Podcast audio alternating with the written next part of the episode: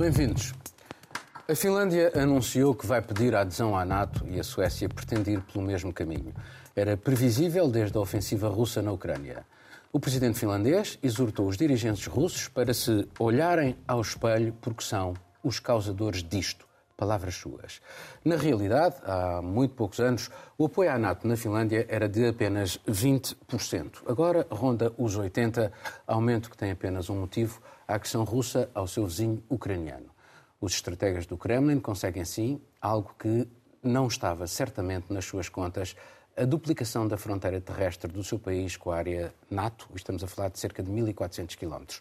Moscou anunciou tomar as medidas necessárias do que classificou como uma ameaça e que será forçada a ter ações de retaliação de natureza técnico-militar. Embora já preencham os requisitos de entrada, suecos e finlandeses ainda vão ter de esperar alguns meses e até lá não estão debaixo da proteção do artigo 5 aquele que implica que um ataque a um membro equivale a um ataque a todos. Antecipando isso, o Reino Unido assinou um pacto de defesa com ambos, oferecendo garantias de segurança até à sua integração na Organização Atlântica. Hoje, o Mundo Sem Muros eh, está mais pobre, não tem nem a Catarina nem a Caroline, porque fizeram gazeta ao programa. Vamos fazer isto só com homens, é muito menos interessante, convenhamos. Miguel. Bem, somos de facto um, aqui um pequeno grupo de velhos homens brancos, falo por vocês, uh, mas, mas acho que um, as nossas colegas estão connosco e para a semana cá estarão outra vez. Eu acho, quanto a este tema, eh, não há muitas leituras, eh, mas choca-me a interpretação dos factos puros e, duros. Por um lado, eh, a ideia de que era previsível que a NATO, que a NATO fosse alargada pela Suécia e pela Finlândia desde a invasão, era previsível, e por outro lado, que os russos de forma alguma contavam com isto. Há uma, há uma eh, uma discrepância aqui que não é conciliável. Porque o que eu penso que nós estamos a fazer desde o início é. Eh, a Rússia é um país de jogadores de xadrez. Por acaso, Putin pessoalmente parece que não joga, mas. É, é mais é um ok país... no gelo. É mais é, ok no gelo. É, é mais. Judo. É um país de jogadores. É mais caça, caças com ursos. Ou caças a ursos. Mas é um país de jogadores de xadrez e a principal regra no xadrez, eu também jogo, mal e, e, e poucas vezes, eh, mas eh, o xadrez, a essência é anteciparmos as jogadas dos, dos, adversários. E não é credível que a Rússia não tenha pensado, como aliás era previsível desde a invasão, que isso pudesse empurrar a Suécia e a Finlândia para a NATO. Portanto, obviamente que nós não podemos estar a fazer permanentemente leituras daquilo que são as intenções da Rússia e os planos da Rússia partindo sempre do princípio da agressão ilegal, indefensável a todos os níveis e de acordo com todas as leituras de uma guerra de agressão como aquela, mas não é concebível que uh, acreditemos que, uh, por muito que isso nos convenha à nossa imagem do novo inimigo Rússia, que não tenham previsto isto. E há uma grande diferença, há uma grande diferença entre a Finlândia se juntar à NATO ou a Ucrânia se juntar à NATO, como estava previsível. A começar logo, do ponto de vista aritmético, é o dobro da fronteira. A Ucrânia tem o dobro da fronteira com a Rússia. Mas a questão não é só quantitativa, a questão é também qualitativa. É que a Finlândia, os finlandeses não são russos. E os ucranianos, além de terem, a Ucrânia, além de ter uma enorme percentagem de russos, eh, ronda os 20%, 300 mil eram em Kiev antes da invasão, além de ter uma enorme percentagem de russos, tem uma cultura muito, tem culturas muito próximas e a Ucrânia poder vir a ser membro da NATO teria sido uma estocada, uma estocada na alma russa que a podia ferir de morte, porque tinha de repente o Ocidente no seu âmago, no seu centro. E isso não era admissível para Moscou. Portanto, também é possível a leitura que, sim senhor, eh, eh, em Moscou, no Kremlin, tenham feito os trabalhos de casa elementares, que é prever as possíveis jogadas dos adversários, tenham feito os trabalhos de casa uh, elementares e que tenham previsto que a NATO, que, que, a Suécia e a Finlândia pudessem vir a fazer este pedido. O que nós não sabemos, o que nós não sabemos é qual é que vai ser a reação do Kremlin. Porque nós estamos sempre a fazer as análises ex post, são todas muito fáceis, quando nós dizemos que era previsível ou que a Rússia não estava a contar e estão a, a, a perder terreno a todos os níveis e não estão a cumprir os objetivos que pretendiam. Eu acho que se nós ficarmos numa leitura literal daquilo que Putin anunciou quando da invasão, nós vemos que um desfecho, um desfecho da guerra, que esperemos seja para muito em breve, vai deixar uma situação que está muito próximo daquilo que Putin, desde o início, pretendeu, que é a desmilitarização da Ucrânia, a destruição das infraestruturas militares da Ucrânia, a neutralidade da Ucrânia e a consolidação do Donbass e do, da Crimeia. Tudo o resto é wishful thinking. Bom, esse também é, uh, porque é de facto uma interpretação que é a tua interpretação. Marcelo. Sim, a minha interpretação é um pouco diferente, bastante diferente. Talvez não seja a parte mais relevante da questão, e já lá vamos. Mas eu acho que, uh, obviamente, como qualquer jogador de xadrez, houve uma antecipação das jogadas do, do adversário, mas eh, provavelmente em, em, qualquer jogada há um objetivo e eu continuo a achar que o objetivo principal não foi alcançado. Ou seja, acho que Putin estava a contar com uma conquista mais fácil e estava a pensar chegar a Kiev um, mais rapidamente. Uma, uma chega para aquilo que tu estás a dizer. Porque, na verdade, eh, a quinta divisão do KGB, que lidava precisamente com a questão da Ucrânia, a maior parte dos seus dirigentes estão eh, detidos. Eh, foram detidos e estão em Lefortovo, Porque... que é a prisão do KGB, a mando do Kremlin. E essa informação vem de onde? Essa informação vem de uh, sites russos, russos mesmo, sites muito uh, ligados àquilo que é a informação, a informação militar russa, e não desmentidos. Sim, e estariam presos porque, porque de facto não deram as informações corretas sobre a possível reação da Ucrânia. E é uma coisa que foi muito discutida, porque de facto o que acontece com com uma ditadura, com um regime autoritário, é que eh, os colaboradores acabam por dizer aquilo que o chefe quer que se diga. A, a, invasão estava preparada e foi, foi realizada, mas com, neste momento não está a correr bem. Portanto, o que, é que acontece? Acontece que, que aqui se abre uma janela temporal para a Suécia e para a Finlândia, de facto, entrarem, porque se tivessem entrado antes, teria sido um gesto possivelmente podia ter sido lido como um gesto de uh, agressividade, uma manifestação de agressividade uh, para com a Rússia. E neste momento não, neste momento é de facto uma fuga uh, compreensível no momento em que há fogo noutras paragens, há um perigo noutras paragens e dificilmente a Rússia poderá abrir frentes de combate, embora haja riscos e perigos. Por exemplo, fala-se de de, de, de, uma zona altamente militarizada, depois foi desmilitarizada, voltou a militarizar-se, que é a ilha de Gotland, no Mar Báltico, da Suécia. Aliás, a Rússia já tinha tentado invadir, invadiu mesmo a Ucrânia em 1940, na altura através do sim, Exército Vermelho, sim, foi a Guerra sim, de Inverno, uh, e eles, uh, de uma forma muito aguerrida, conseguiram manter a, a sua uh, independência em, em, fora, embora... A Finlândia. na Finlândia, embora de, de, uma... Finlândia, desculpem, tens razão. Mas, mas, mas o... Embora de forma muito uh, uh, foi, foi-lhes imposta a neutralidade, que agora Sim, de eles... facto, esta neutralidade e as percentagens que tu citavas, provavelmente nos últimos anos a percentagem de finlandeses que concordavam com a adesão à NATO baixou muito, também por uma série de atuações do Ocidente, não necessariamente da NATO, mas do Ocidente, em várias partes do mundo, que não levantaram muitas simpatias, mas neste momento é óbvio que. Cada, não achas que cada vez, vocês não acham os dois, que cada vez que se uh, eleva a ameaça uh, que, uh, como dizia um dirigente finlandês, mais pessoas querem a adesão à NATO. Cada vez que a Rússia diz vamos fazer isto, provavelmente. Porque, porque e achas estas... que a Rússia não antecipou isso? Que se fosse a reação isso psicológica? Acaba por ser achas que não contaram com oh, isso? Oh, oh, oh, Miguel, eu não sei se eles contaram ou não contaram com isto. Eu, o que eu te sei dizer é que eu acho, eu acho, é a minha opinião, que uh, aquilo que tinha sido desenhado, e dou-te um exemplo, uh, uh, a ideia de que eles não queriam conquistar a Ucrânia quando nós tínhamos aquele comboio militar de 60 e tal Sim. quilómetros, meia dúzia de quilómetros Mas deixa-me pegar de, no teu de Kiev, exemplo, por exemplo. Deixa-me pegar no teu exemplo da Rússia quando invadiu, tentou invadir a Finlândia. Na altura, havia uma pequena diferença. É que o papel entre bons e maus não estava distribuído como está agora, em que nós somos, perante nós próprios, obviamente assim nos vemos, como os bons, imaculados.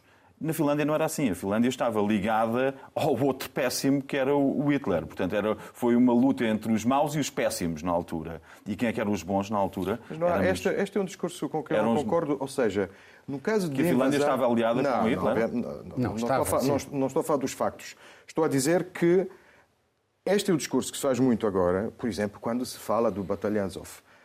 Eh, este discurso sobre a, presença ou ausência de nazis na Ucrânia, por exemplo, é um discurso absolutamente absurdo. Uh, neste, há um invasor e um, um país invadido. Não, não há, não há, mas não é, estás a discordar de mim, porque eu nem sequer estava a falar sobre isso. Eu estava a falar sobre não, não, Hitler e a Finlândia. Tu é ok, não, mas, mas, é, mas, este discurso agora sabemos onde está o bom ou o mau.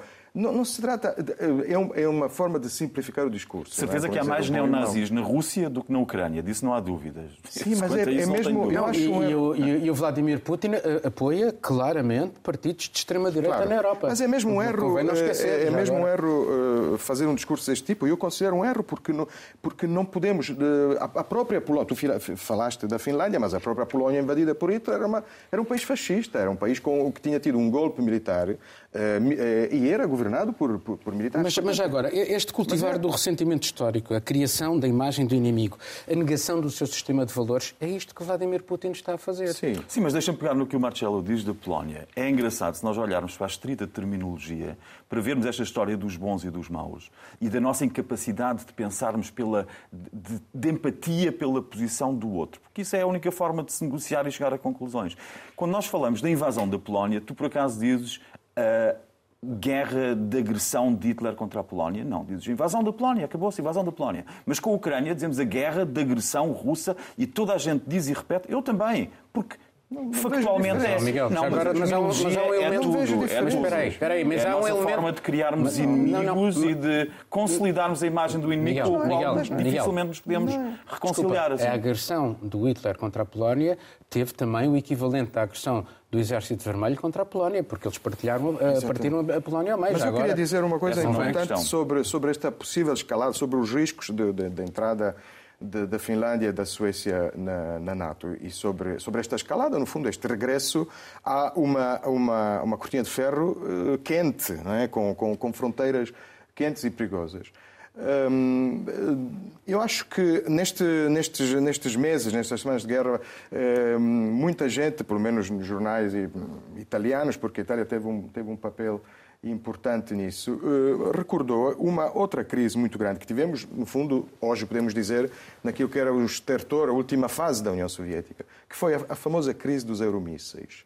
A crise dos euromísseis foi, uh, nasceu pela decisão de Brezhnev a apontar mísseis, ogivas nucleares, contra, precisamente contra a Alemanha. S-20.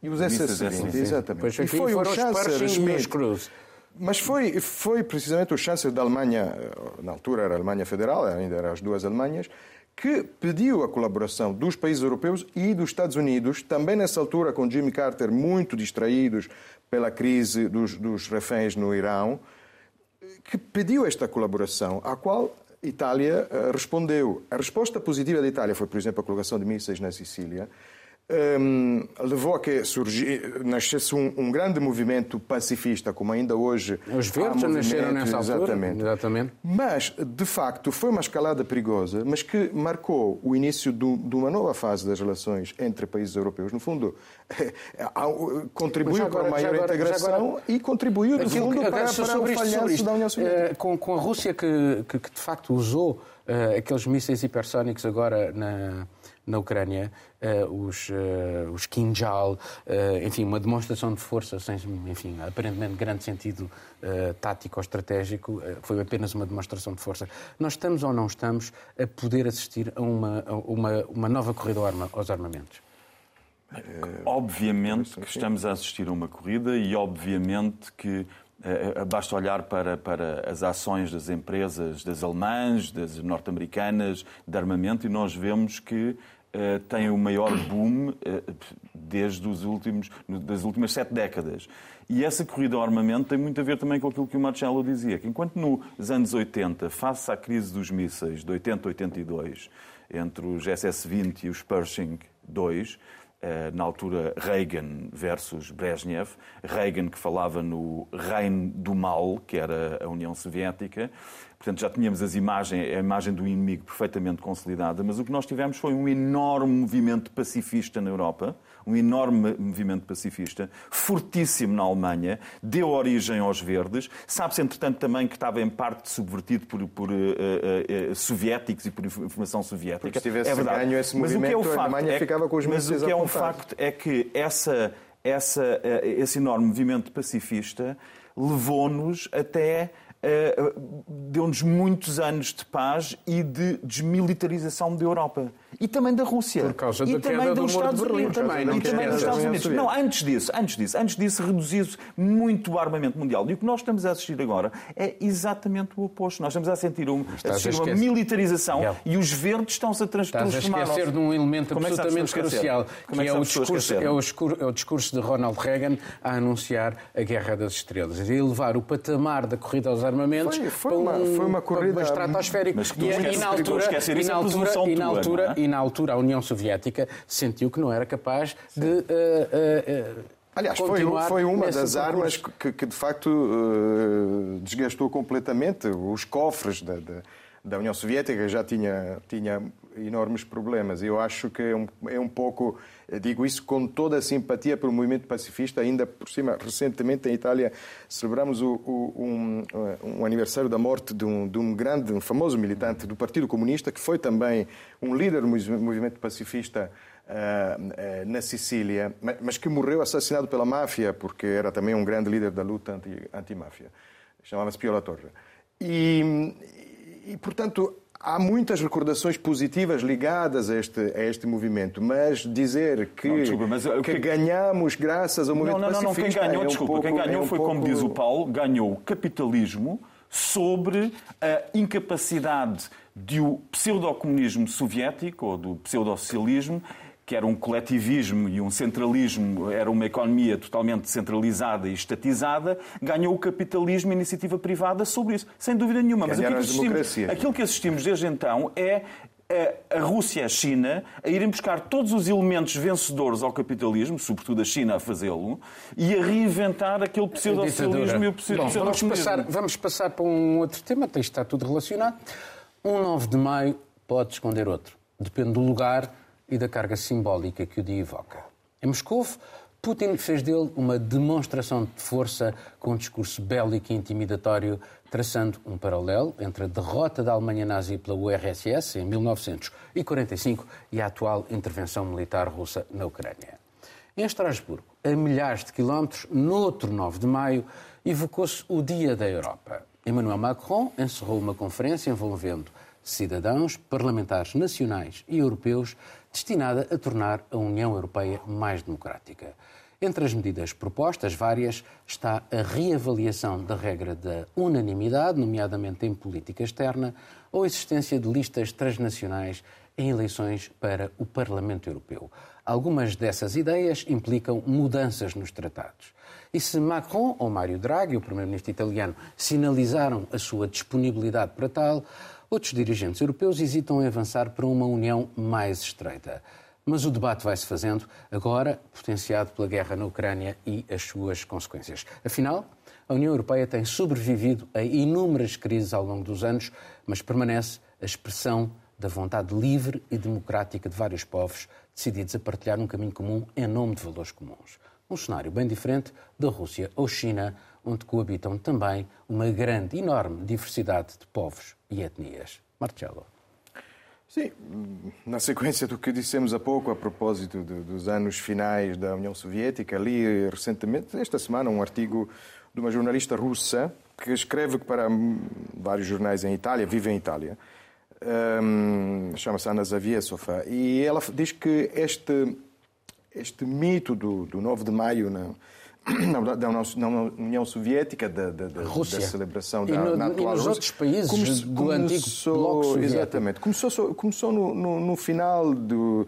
no- começou nos anos 70, precisamente com Brezhnev. Eh, E ela, a interpretação que dá é que, de facto, houve um, um- um- um aumento da, retórica à volta do 9 de maio, eh, porque o país já atravessava uma fase crítica do ponto de vista, do ponto de vista económico. Aliás, ela cita.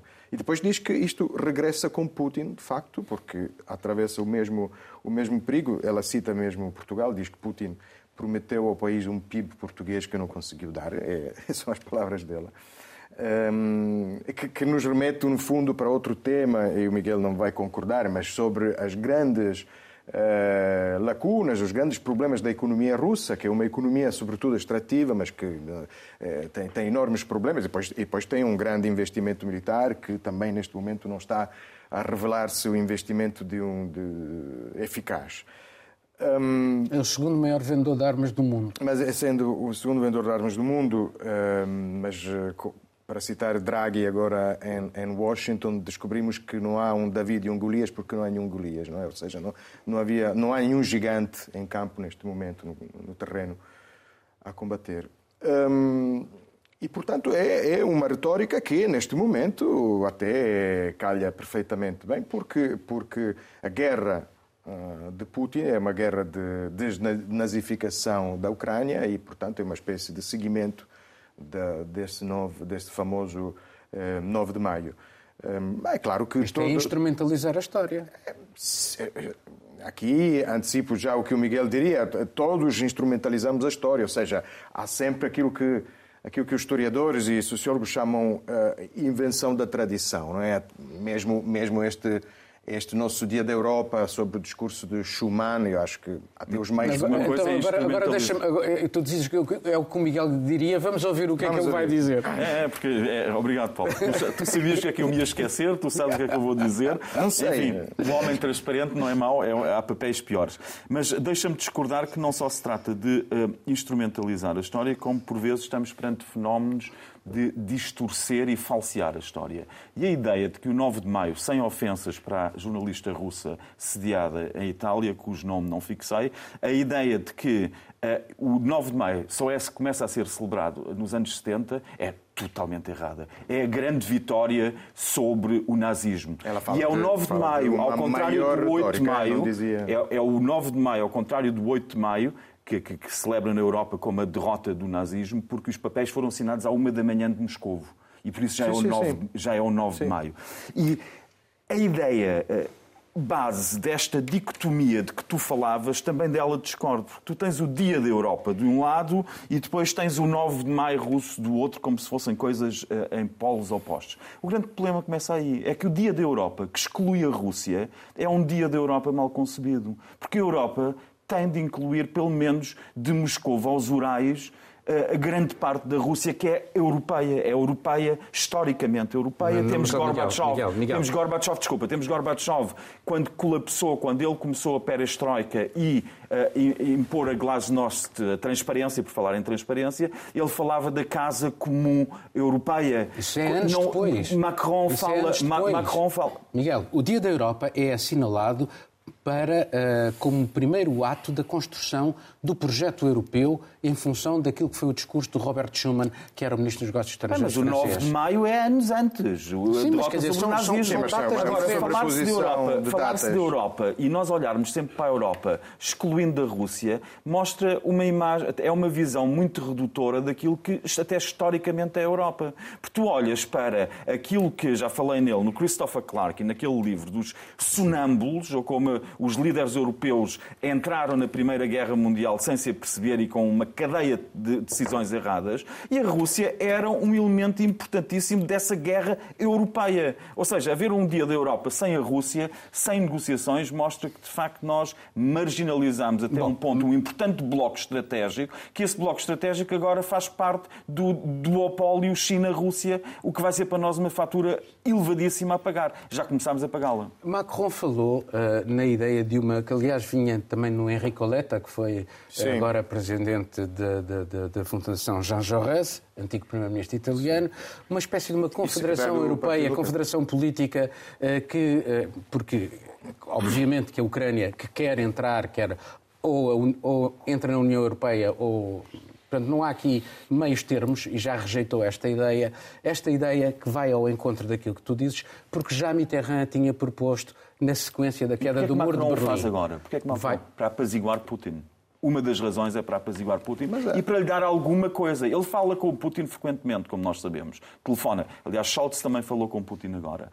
E estes são os líderes cautelosos e são os líderes dialogantes que a Europa está, custa-me pensar, não pensava dizer isto sobre Macron, mas são os líderes europeus que ainda nós estamos a precisar. Ainda bem, ainda, ainda bem, bem, essencial. Mais está a fazer um papel em muito superior ao do chanceler alemão Scholz, diga-se. Passagem, porque Scholz deixa-se pressionar pelos seus líderes, que são totalmente atlantistas, fazem o que Washington manda, tanto os verdes como a CDU, e Macron continua a ser, na tradição de Mitterrand, na tradição de Charles de Gaulle, continua a ser a França quem mantém uma bandeira da Europa. Não, Infelizmente, ah, é um 40% virado para, para um, com um eleitorado de 40% virado para uma candidata Miguel, como mas há, Miguel, mas há um problema. Amiga de Putin. Mas esta, ideia, mas esta ideia que remonta a, a Mitterrand eh, nunca, nunca avançou na Europa, e sobretudo depois da abertura da União Europeia aos países de leste, porque uma das, os grandes inimigos da ideia de, desta Europa, eu concordo Casa contigo. Comum. Eu concordo contigo e acho que com o Paulo também, esta ideia de que a cultura europeia inclui naturalmente a Rússia. Como é óbvio. Como é óbvio, mas do ponto de vista político existe uma inimizade que neste momento atravessa uma crise, não podemos negar. Mas os países de leste sempre foram contrários a essa ideia, contrários a essa ideia da casa comum que incluísse a Rússia.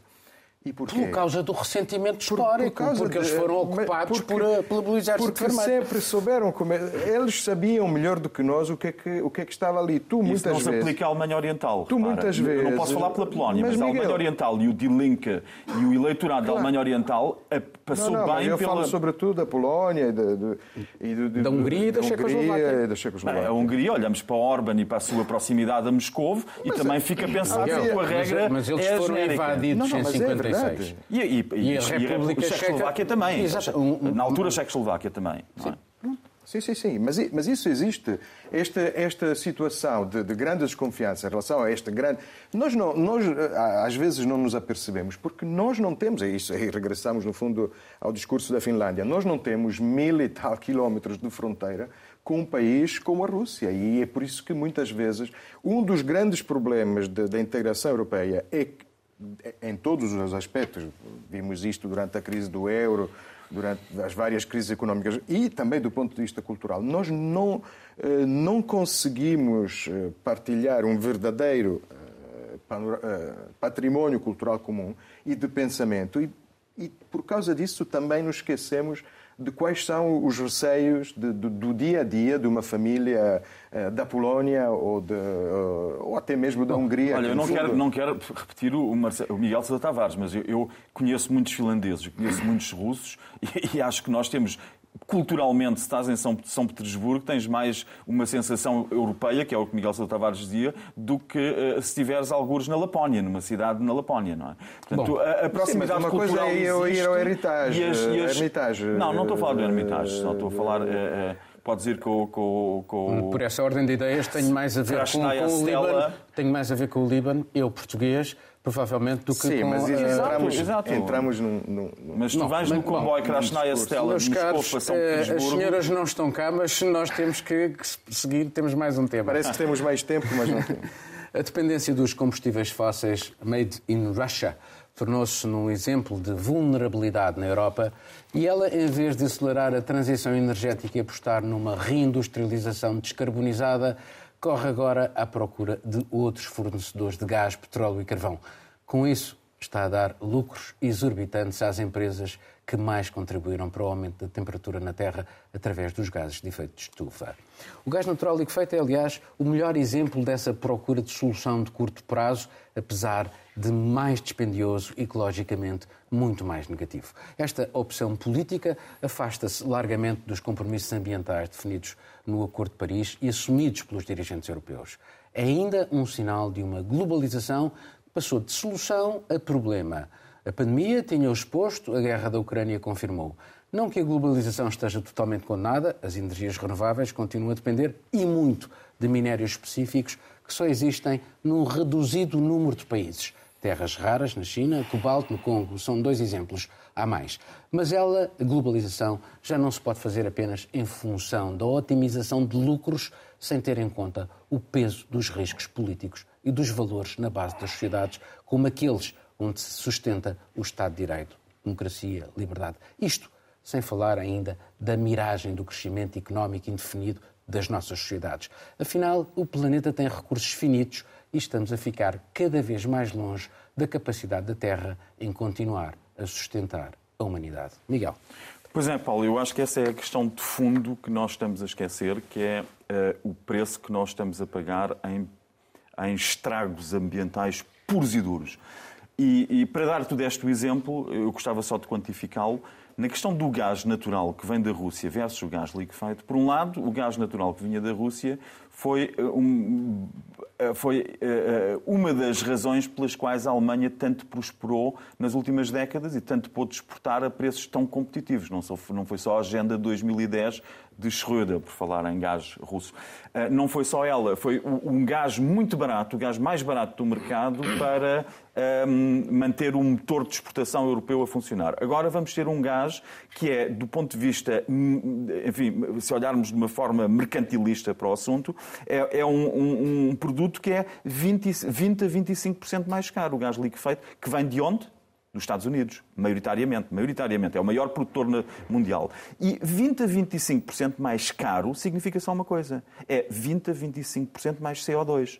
Porque o que torna caro é o transporte e o processamento de, de gasoso para líquido e de líquido para gasoso. Portanto, nós estamos a pagar com esta guerra Esquece, podemos esquecer as metas todas de Paris. Com esta guerra estamos a aumentar a emissão de CO2 em todo o gás em 20 a 25%. Caso, só... Nesse caso, politicamente, não fazia sentido que os nossos dirigentes começassem a preparar as sociedades para um momento em que tínhamos, se calhar, que apertar mais o cinto e uh, apostar muito mais, de uma forma muito mais veemente na, nas energias alternativas, Miguel? É, é, a Alemanha estava a viver essa fase da transição energética, mas pelos vistos ela só existia no papel e para casas particulares e moradias com uh, painéis fotovoltaicos. Na indústria, a dependência do gás era do gás russo era e é total. Mas deixa-me só dizer uma coisa que é, que é, que é nessa análise da questão ambiental. É que também o petróleo que vinha da Rússia do ponto de vista ambiental, com todos os malefícios do petróleo, como é óbvio, era menos nocivo para o ambiente do que um petróleo que vem de muito mais longe e com meios de transporte muito mais morosos.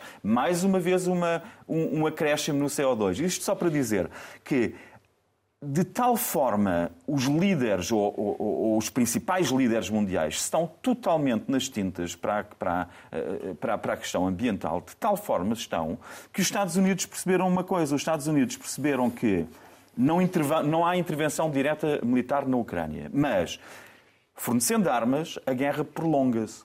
E cada mês que a guerra se prolonga, temos a indústria petrolífera a fazer ocidental também a russa, mas sobretudo a ocidental, porque contornam o embargo. Já estão, já estão exorbitantes, são exorbitantes. A Shell triplicou, triplicou para valores recorde os seus lucros no primeiro trimestre deste ano, já com os meses da guerra. Das quatro, três maiores petrolíferas, duas são dos Estados Unidos, Chevron e, e, e, e a, Chevron, a, Chevron e a, e a Mobile eh, como é que se chama? ExxonMobil, ExxonMobil e Chevron, e a primeira é a Aramco, que por acaso é o maior comprador de armas de, dos Estados Unidos. E depois, só para terminar, e não só no gás e no petróleo temos valores recorde, como ainda por cima o terceiro setor, que é um lobby importantíssimo da indústria, é do armamento, também está a fazer lucros recorde. Portanto, nós temos os Estados Unidos, e eles não gostam nada de ouvir isto, e depois telefonam das embaixadas para todo o lado, porque não admitem que se diga isto, mas os Estados Unidos, com cada mês que esta guerra se prolonga, fornecendo mais armas à Ucrânia, porque cada mês que se prolonga, ganham em três setores chaves, dos, do, dos quais três, dois prémios Nobel, Stiglitz e Krugman, dizem uma coisa. A influência destes três setores é tal que a política, ao fim do dia, se limita a fazer o que estes três setores dizem. E enquanto estes três setores fizerem lucros, recorde, dificilmente as negociações entre a Ucrânia e a Rússia é, chegam a bom porto. Um número extraordinário, porque uh, os lucros absolutamente exorbitantes das petrolíferas. Exorbitantes. É uma loucura. Uh, em, em simultâneo, estamos a pagar a guerra ao Putin. Uh, porque quem está a beneficiar com isto, porque isto, isto está a fazer aumentar o preço do petróleo, Putin continua a vender o seu petróleo e o seu gás a preços muito mais elevados, portanto, ele não está a perder dinheiro com isto. E quem está a ganhar muito dinheiro é ele, com certeza, mas também as petrolíferas ocidentais, que são os principais causadores dos danos que estão das quais as, que, das quais que, que, o planeta está a sofrer. Das quais as principais são Estados Unidos e Reino Unido, acho, convém lembrar. Acho que temos que separar, separar um bocadinho as águas. Às vezes não é difícil, é, é, é quase impossível separar, Sim, Marcelo. mas, não, não, não, é quase impossível, mas separar digamos, as prioridades, não é? Porque se estamos a falar da guerra, uh, falamos da guerra. Se estamos a falar dos lucros, falamos dos lucros. Ah, não está ligado? Não está ligado? Não está ligado? posso, posso falar. Ou seja, não é, não é necessariamente uh, uh, esta empresa que aumentou os seus lucros a causa da guerra noutro sítio.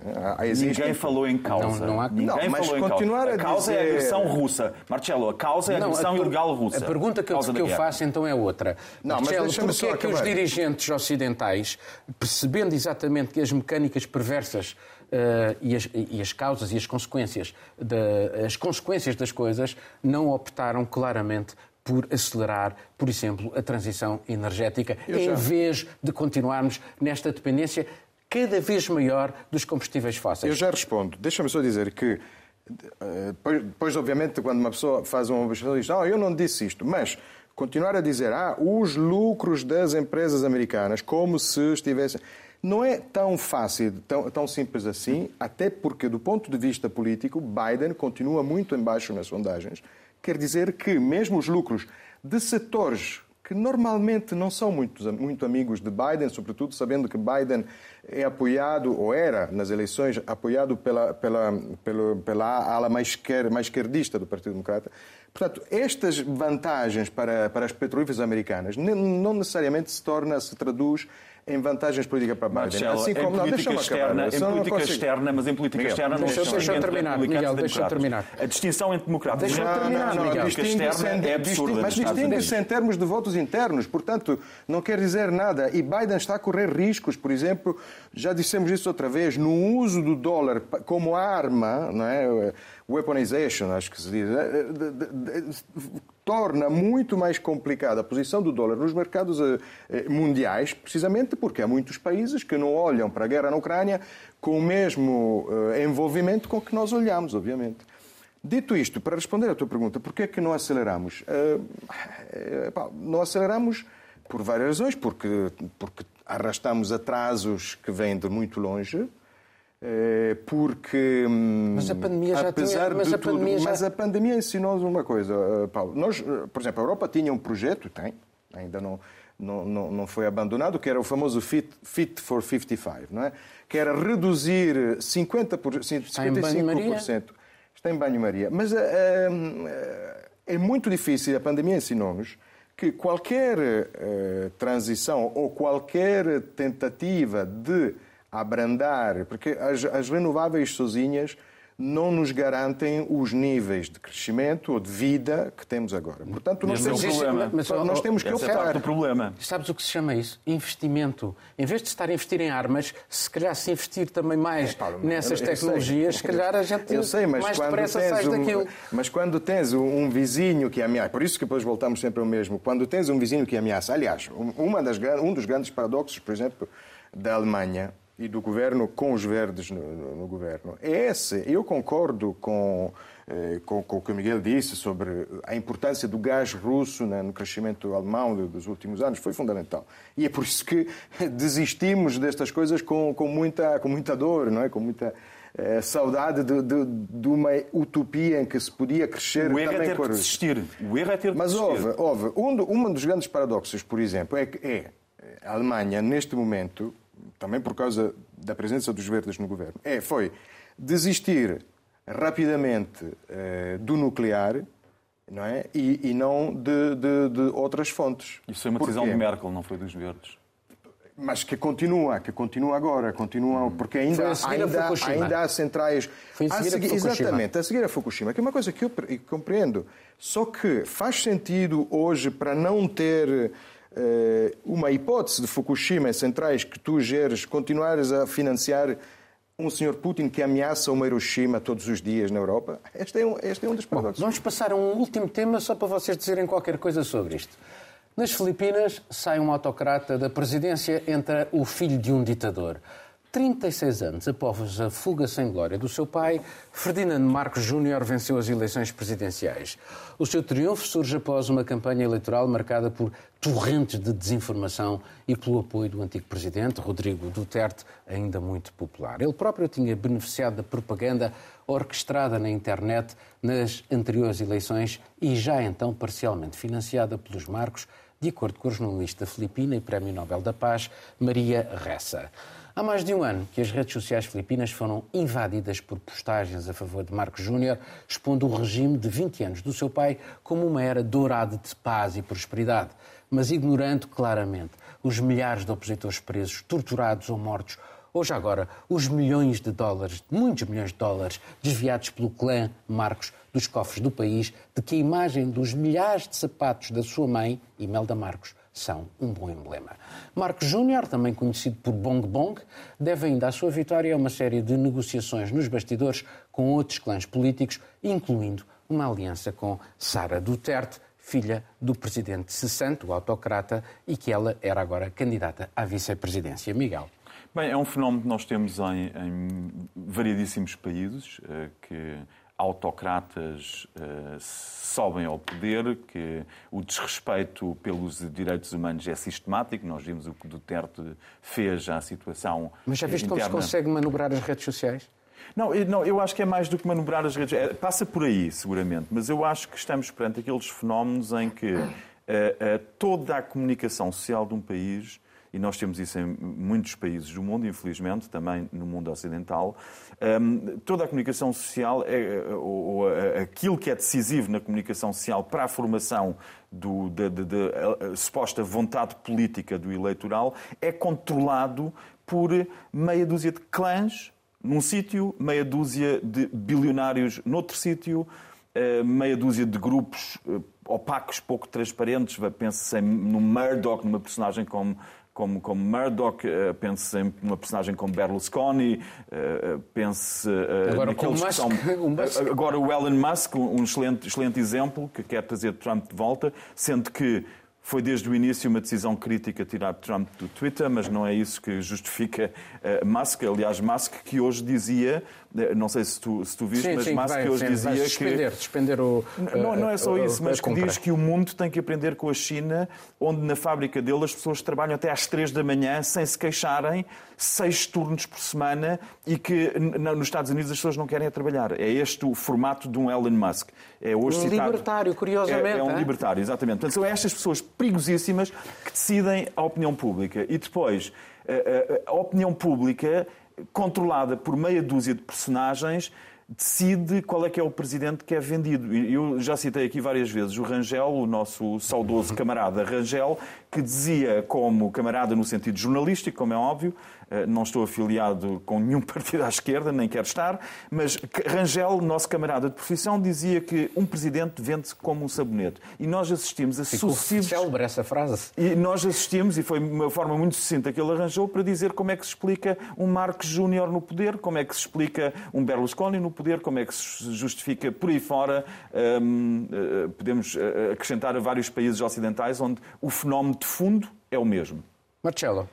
Sim, mais uma vez, deixa-me dizer que a situação nas Filipinas é um bocadinho mais grave do que acontece no Ocidente. Vais defender o Berlusconi agora? Não vou defender o Berlusconi, mas enfim, não temos muito tempo. Só norte, o sistema Itália é, bastante, bastante familista, mas, eh, mas só alguns dados que agora não sei bem de cor. Eu não trago apontamentos porque para ler devia tirar os óculos. É só por isso, portanto, vou estar enganado. Velhos homens brancos, foi o que eu disse no início do programa, temos que arranjar lentes de contacto. Exatamente. Mas, eh, mas é 110 milhões de habitantes nas Filipinas e dados de 2019, e duvido que tenham melhorado nos últimos dois anos, dois, três anos, eh, diziam que 64% dos lugares na, na Assembleia Legislativa, no Parlamento das Filipinas, e 80% dos governos regionais pertenciam às mesmas 250, 60 famílias. Ou seja, e eh, o retrato que tu deste na, na tua intervenção é isso: é, é, o Duterte que sai, mas deixa a filha vice-presidente, é Duterte que substituiu. Bem, 250 aqui... famílias é quase uma democracia direta. tu podes, podes sintetizá-la em três clãs e acabou-se. Uh, exatamente, exatamente. Mas, eh, mas atenção, é, falaste do Duterte, que tem, uma, que tem a, a vice-presidente, que tem a, vice, é, que, que a filha é como vice-presidente, e foi mais ou menos a solução que ele, que ele encontrou, porque Aliás, podia ele, ter o, forçado... O Duterte reabilitou o Marcos, que foi buscar uh, os restos mortais e pôs lá no panteão... Sim, dos... foi, colocado, foi colocado no panteão. Aliás, a, atrás disto tudo parece que está esta senhora, ainda viva, a Imelda Marcos, a senhora de, Sim, dos, dos 3 mil pares de sapatos que foram encontrados no palácio, presidencial, quando o povo das Filipinas entrou, correu com eles, passaram uns anos de, no exílio no Havaí, depois regressaram. O próprio filho, este Marcos Júnior, na altura já era governador eh, regional, Sim. acho que nunca conseguiu licenciar-se. O próprio Duterte fala dele com, com muito desprezo, diz que é um menino mimado. Portanto, provavelmente atrás desta arquitetura toda continua o Duterte, que foi o homem o homem forte, o homem duro que decidiu lutar numa situação com, com meios totalmente antidemocráticos, mas num contexto desastroso do ponto de vista social, porque nos esqueçamos, as Filipinas têm máfias chinesas, japonesas, cartéis latino-americanos, tem Abu Sayyaf, que é este grupo islamita de, de, responsável de, de, sequestros nos anos eh, passados, num, num, num passado e tem os assassinatos recente. que ele mandou fazer também. Bom, exatamente, e a polícia dele é um clã no meio dos outros. Bom, uh, e assim terminamos este programa. Esperemos que no próximo já haja mais diversidade e já estejam cá a Catarina e a Carolina. Estamos de volta dentro de uma semana.